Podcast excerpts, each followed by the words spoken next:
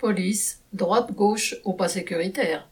Une large brochette de politiciens ont participé à la marche citoyenne organisée mercredi 19 mai devant l'Assemblée nationale par tous les syndicats de police.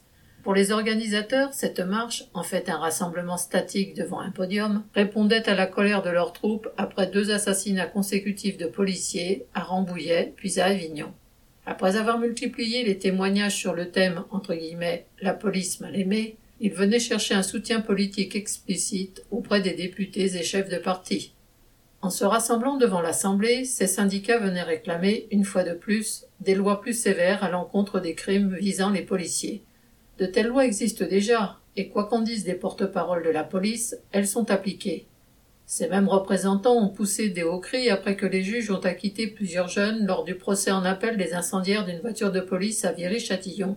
Or, si ce procès prouve quelque chose, ce n'est pas le laxisme de la justice, mais la capacité de certains policiers à fabriquer de faux coupables et à envoyer des innocents en prison, ce qui ne va pas améliorer l'image de la police.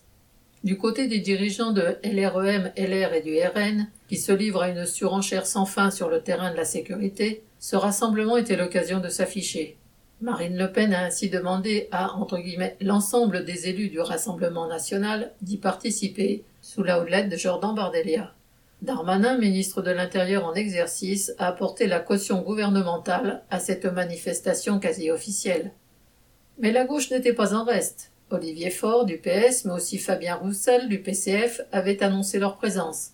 Cet alignement du PS et du PCF sur un langage sécuritaire digne de l'extrême droite n'est pas surprenant. Il découle de leur profond respect pour l'ordre social, aussi déliquescent soit-il et comme les autres, la seule perspective qu'ils ont à offrir aux habitants des quartiers populaires confrontés aux effets délétères du chômage et de la pauvreté est la démagogie sécuritaire, mais parée de vertus entre guillemets républicaines. Ce faisant, ils accréditent un peu plus l'idée parmi les travailleurs que le RN avait raison avant les autres. À ce jeu, ils ne lui prendront pas une voix. Au contraire, ils contribuent à distiller aussi le poison des idées réactionnaires tout en vantant cet appareil de répression qu'est la police car les matraques policières ne protègent jamais les pauvres et sont toujours, au bout du compte, utilisées contre ceux qui se révoltent ou contestent la politique du pouvoir. Xavier Lachaud.